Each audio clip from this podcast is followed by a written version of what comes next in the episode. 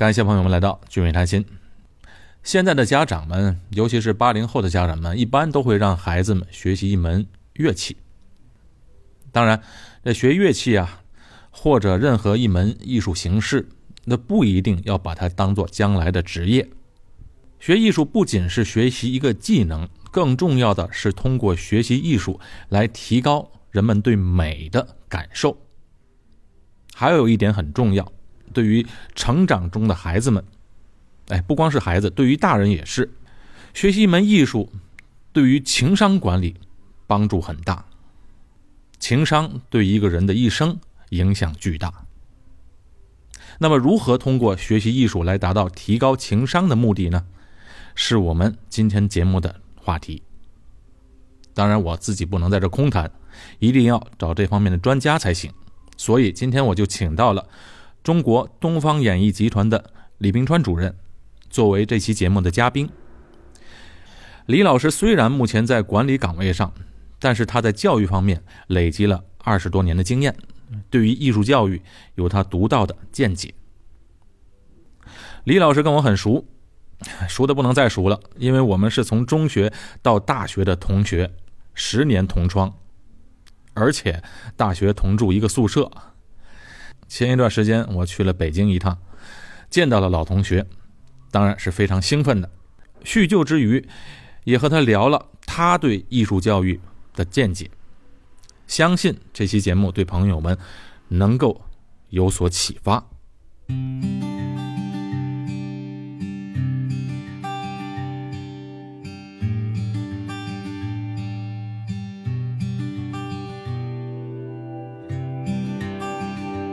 好了，现在我已经到了中国东方演艺集团，找到了我的老同学李冰川，他现在是流行乐团的副团长。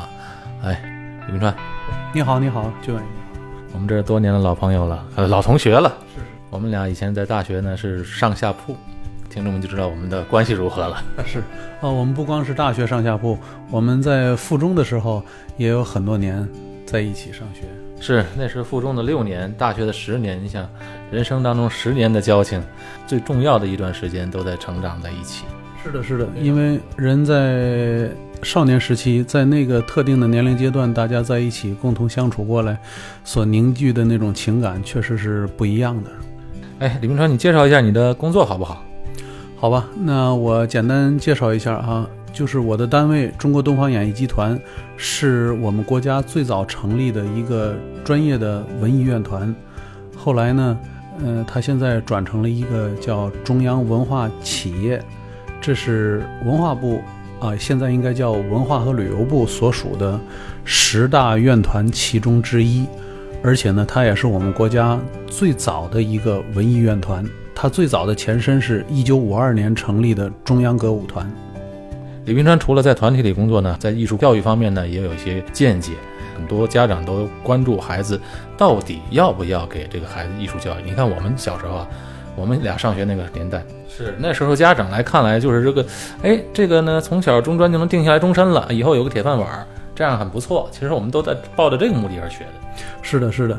嗯，那俊伟，其实我现在呢有更多的呃这个话语来说一下关于艺术教育，因为首先我们呢都是从事艺术的，那我们在艺术这方面呢应该说有我们自己专业的优势与特长。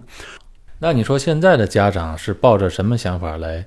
就说北京的家长嘛，因为你在北京嘛，北京的家长是抱着什么的心理？因为不可能每个人都是把孩子要培养成艺术的专长生，只有一少部分家长才培养孩子作为把这个将来作为将来的职业。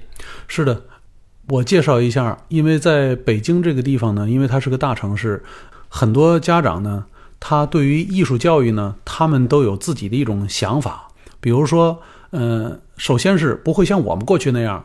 嗯，学习艺术是为了把它变成一个职业，呃，通常情况是没有人这么想的。再一个，对于学习艺术呢，更多的人希望的是能够凭借着这个给自己孩子提高兴趣，呃，甚至是去修炼人格，呃，甚至是塑造人的气质，可能有更多这样的想法。嗯，你说这个修炼人格这方面是怎么个修炼呢？那由此我就要谈一下我对。艺术教育的理解，我觉得教育对于每个人都是重要的，但是决定每个孩子一生最重要的，并不是优秀的成绩，而是健全的人格。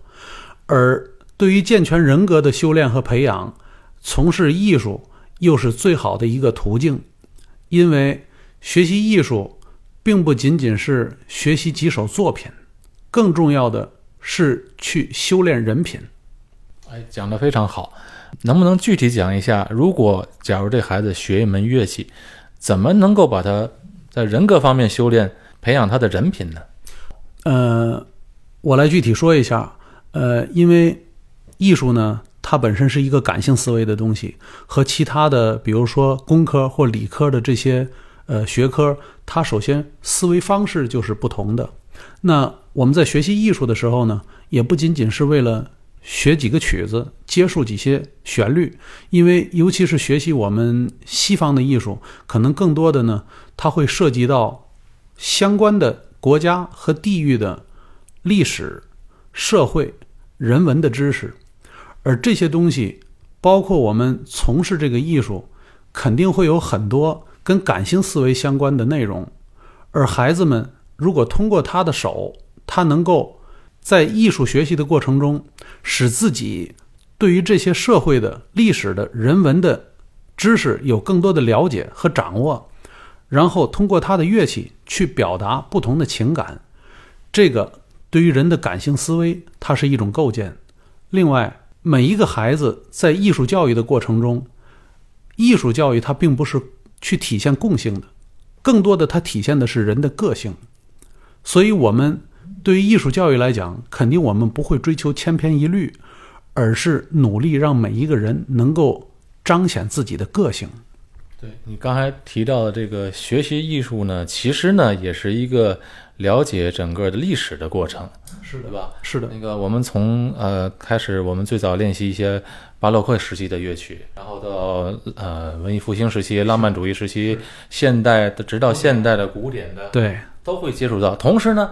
也就知道了当时的那些文学作品，是的，绘画作品，其实都在同时期有各种各样类型的艺术作品在出现，包括音乐。是的，是的，包括音乐。你看，有很多，比如说同一个素材，这一个素材的故事，它可以在几个艺术门类里同时出现，文学、绘画、音乐，很有可能它是一个故事。所以，呃，孩子跟我们学习艺术，其实他是积累了更宽泛的、更全面。全面的知识，当然，呃，对于学艺术的人来说，还有最重要的一点就是能够提高他的情商。我们现在人，呃，可能对于智商和情商这两个不同的概念理解的会更加深一些。提到这个情商啊，我想起来一件事儿，你记得我们以前那个特别喜欢唱那个视唱练耳课啊？知道，我们两个视唱练耳还是非常好，对对对，还不错的。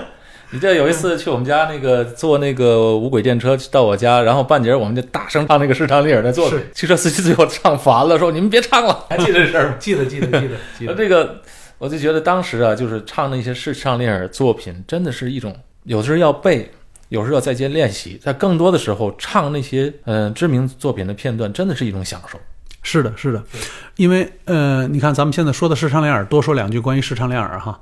有很多视唱练耳作品，实际上它是从西方的歌剧的某个片段里节选出来的一个单旋律，最著名的旋律是非常著名的。所以，真的有的时候，我们假想，我们走在一个国外的大街上，真的，你如果能张嘴唱出来这样一句特别著名的片段，真的能够打动很多人，甚至能够吸引很多人的目光。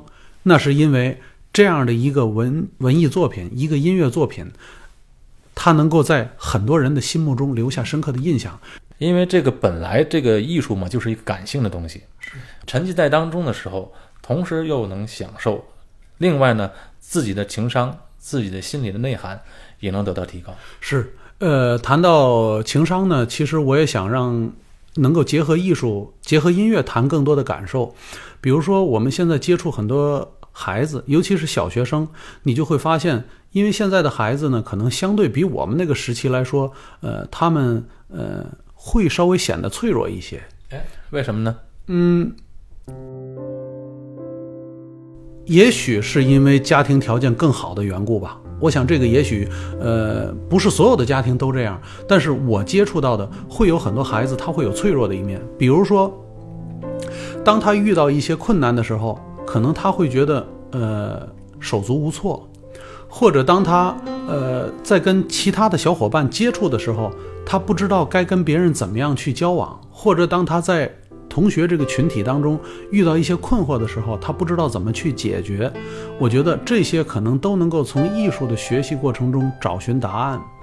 另外呢，就是有些孩子，我发现，呃，比如说他对人的这种喜怒哀乐，可能他的一种控制能力不会特别好，而通过学习艺术，能够很好的锻炼人的情绪控制能力。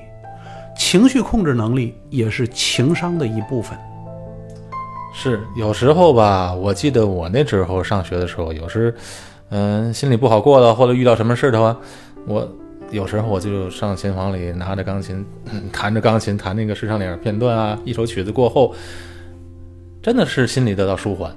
是的，是的。但是当时我谁也不不用跟谁说，什么都不用说，我自己把那个情感抒发掉了。可能现在的小孩吧，嗯。他有的时候抒发不出来，对，确实，因为现在呢，嗯，跟我们那会儿不一样的是，现在的孩子，恐怕大城市的孩子都会有这样一种感受，就是更多的时间是在忙于补课，忙于学习。对对对，这个真的是啊，我们 我们还是没有经历过这个。是，我觉得这个呢，应该说这个事情啊，嗯，怎么讲，叫好坏参半。好的是我们过去没有享受到这么系统的科学的和这么完备的。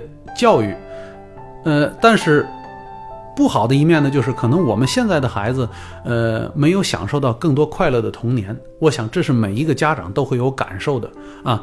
嗯，我来说一个事例哈，就是我的每一个学生，比如说我给他安排的这个时间上课，可能他的这个时间紧张到了，就像我们上班一样那么准确、精确。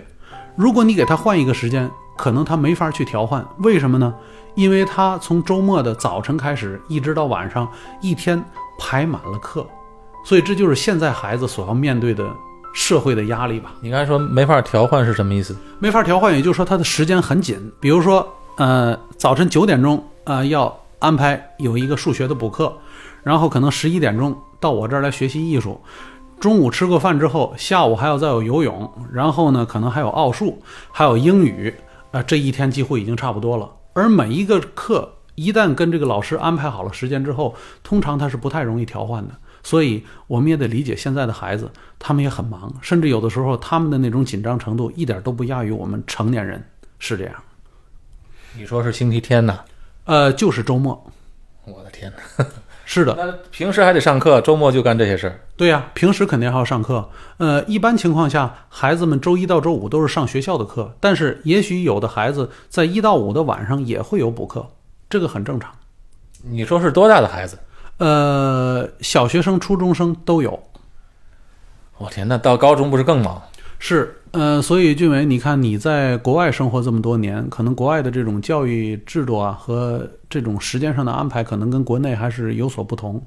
国内的孩子真的是很忙，所以我就说，越是在这种非常忙碌的情况下，有的时候孩子们真的非常渴望学习一门艺术，因为学习一门艺术不是对他的课业造成了更多的负担，反倒是能够给他紧张的生活带来一丝舒缓。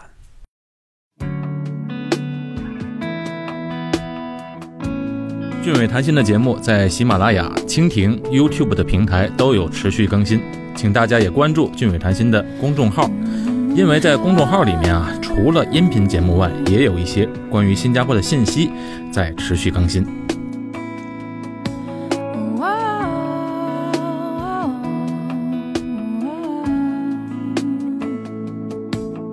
呃，就是说学习艺术能够提高情商，我更具体的说一下。因为更多的接触孩子，我对孩子非常了解。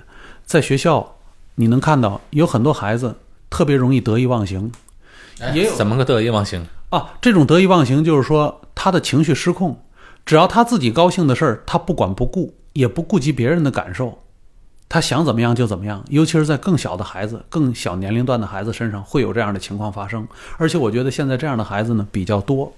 哎呦，这个我看到过，让他坐个飞机，前面 前排座那个家长，我都恨不得替他管管孩子。当然，还有的时候呢，有些孩子呢也会体现出来，他有一些畏手畏脚。呃，就是说可能他胆子会比较小，甚至有的时候，比如说他在课堂，他不敢于去举手回答问题，这也是他情绪管理上的一些问题。也就是说，不论是他得意忘形，还是他唯唯诺诺，这些都属于是情绪管理失控的表现。以前好像我们小时候这这方面的事儿不多哈，现在怎么这种事儿越来越多？时代不同了，孩子们所接受的环境、经历的社会环境也不同。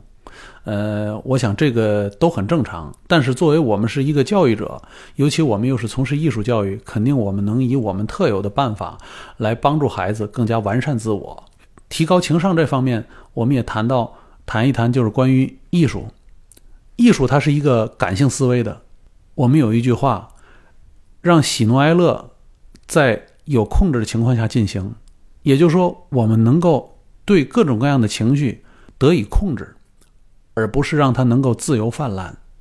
喜怒哀乐的你自己抒发是好的，但是你要影响到别人就不好了。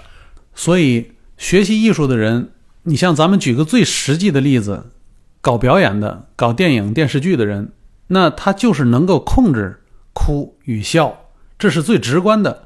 当然，音乐可能是相对抽象的，但是音乐里边也像人的情绪喜怒哀乐一样，月有阴晴圆缺，人有喜怒哀乐，这个音乐也一样有起承转合。在每一个孩子完成他的一个乐句，甚至是完成某一个特定的音乐的时候，他一样要对这种情绪去进行把控。而这种把控来源于他多少年的练习，因为他要在技术手段上有这样的能力，去塑造不同的音乐，塑造不同的风格，塑造不同的形象。所以，通过音乐的学习和锻炼，自然他就有能力去把控情绪。他能把控得了音乐，自然他也能把控得住自我。当你有一个可以。把控这些情绪的练习的机会的时候，当面对真正的这些问题的时候，你就可以及时的控制自己。是的，比如说我们现在很多学生，甚至是大学生，他在面对自己一些情感问题的时候，甚至会选择非常极端的方式。我觉得这一切可能都跟他的情绪管理有关系，而这一切不能说艺术教育。能够很全面，但是在人的情绪上，在人的情商上的提高，肯定是一个重要的补充。你刚才说这个极端的例子，在艺术院校还真是少。一般学习艺术的人们相对都比较开朗，相对他的思维呢也都比较活跃。也就是说，用一个最通俗的话来说吧，学习艺术的人他都很能够想得开，也都很宽容。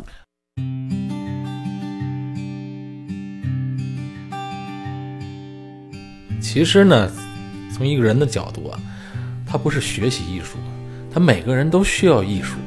其实我现在想讲这样一句话，呃，音乐是个每个人都需要的，语言的尽头是音乐。当我们用语言想表述一种情感，如果不能表述清楚的情况下，可能我们能以另外一种方式，就是旋律、音乐。来表达自己的情感，或者是歌声，更高超一些的就是他拿起乐器。所以这么多情歌嘛，是是啊，我们表达爱，我们就唱歌就好了，我们不用说了。是，所以我觉得现在孩子们学习艺术，嗯，尤其从现在的这个家长来看，是更加理性了，更加科学了。对，而且他们对于学习呢，呃，没有更多的功利性的目的。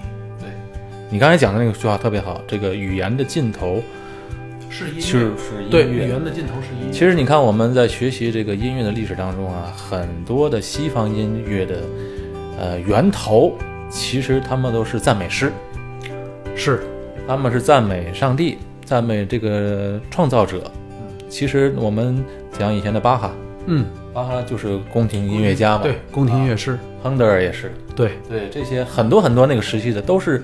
嗯，包括莫扎特，包括莫扎特，对他们很多的作品都是表达对上帝的那种那种情感的，嗯，而且他们那时候的工作就是要做这些，他们的工作就是在教会的宫廷音乐里工作。是的，其实你说的可能更多的是西方的一种存在方式，音乐的存在方式，在中国的这种存在方式来说，我们中国呢有五千年的文明史，同时呢，我们国家是一个没有断代史的国家，所以历朝历代以来，音乐这方面，呃，集大成者都是存在于宫廷，就是中国的朝廷，也就是皇帝所拥有的，呃，特权。不管他的当时的音乐造诣多深，还有他的这个工艺上的精良，他都是为了这个皇帝服务的。只有皇帝可以享受这样的规模。我觉得哈，说到了音乐，说到了艺术，其实我们作为现代人应该感到更加幸福，因为现在音乐也好，艺术也好，都已经变得平民化了。我们任何一个人都能够享有这样的一种艺术的氛围，任何一个人都有学习它的机会和条件。呃，在改革开放之前，可能我们很少能听到更多的。呃，比如说国外的这些声音，我记得，因为我们学习音乐很早，那个时候刚刚是改革开放初期，呃，我们能拿到国外的练习曲或国外的曲子能演奏，是非常稀罕的事儿。我那时候找个谱子可不容易啊，都得手抄。是，所以当时我记得我们都有这样的经历，连夜抄谱子，因为实在没有像现在的条件说能复印，甚至能有出版的谱子。能有一个外外国专家来了之后带一本谱子，我觉得那简直是一个千载难逢的机会，抓紧赶快把谱子能抄下来。抄的那个打稿纸啊都没有五线，我们得自己打格打成五线，然后再抄。是是，可想而知那个时候是想学习艺术、想学习音乐是多么的不容易。现在的孩子多不幸福啊！有的是，你有什么谱子没有啊？是是，而且说到这个，我又想到了乐器哈，因为我们从事的都是西方的艺术。我在音乐学院附中的时候吹的那把长号哈，呃，当时是三百七十五块钱买的。我觉得现在想想简直是不敢想象哈，可是那会儿已经觉得就很贵了。最后那把长号让我吹的，吹到音乐学院附中毕业的时候。那个拉管已经让我磨的那铜都已经磨出不规则的洞了，真的，我觉得恐怕在现在来说再也没有过这样的景象发生了。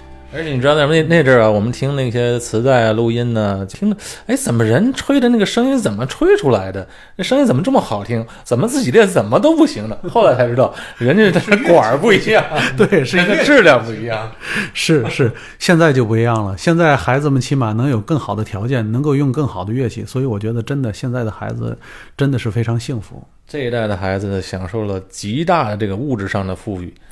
但可惜这时候面临了极大的压力。是的，是的。所以呢，我们还把话题再拉回到关于艺术教育。我把更多的我们的一些教育理念，包括对孩子的一些想法，我都把它附着在了我的艺术教育这个领域里。也就是说，我对每一个学生，不仅仅是让他去学习作品，同时让他去学习做人做事的道理。俊伟谈心的节目在喜马拉雅、蜻蜓、YouTube 的平台都有持续更新，请大家也关注俊伟谈心的公众号。不仅仅是让他去学习作品，同时让他去学习做人做事的道理，这点非常重要。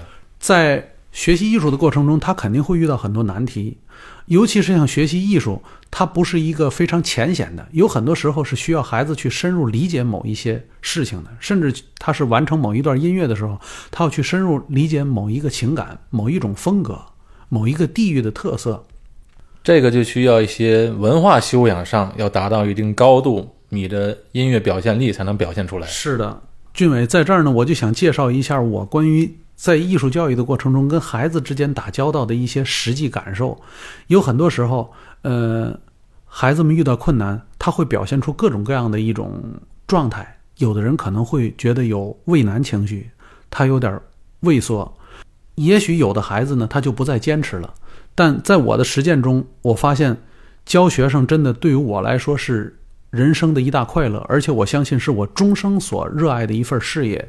我每次给孩子更多的是鼓励和信心，我都是用这样的话语来告诉孩子：“我说，在李老师这儿没有困难，只要是你肯努力，一切事情都会实现。”所以在学习艺术的过程中，他解决了他自己的困难，对于他解决在其他学业中即将要面对的困难，也都是有一种潜在的帮助作用的。实际上是他通过艺术和音乐的教育。来找到一种方法面对困难、克服困难。是的，也就是说，我们用这种方式来帮孩子，呃，建立起来了战胜困难的勇气和信心。而且我觉得哈，教育真的是非常伟大的，因为他不一定成为最最优秀的人，可是他是一个人格非常健全的人。我觉得是这样是非常重要的。其实通过他解决这个困难过程中，也是他的自信心的建立。是的，还有一个感受就是，呃，学习艺术的过程也是帮孩子培养习惯的过程。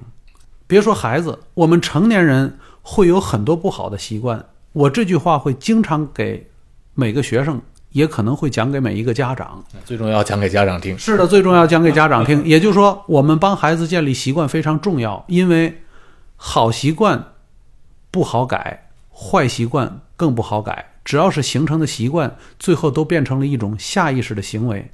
在他年幼的时候，帮他建立很多好习惯，这样对于他未来一生都是一个良好的基础。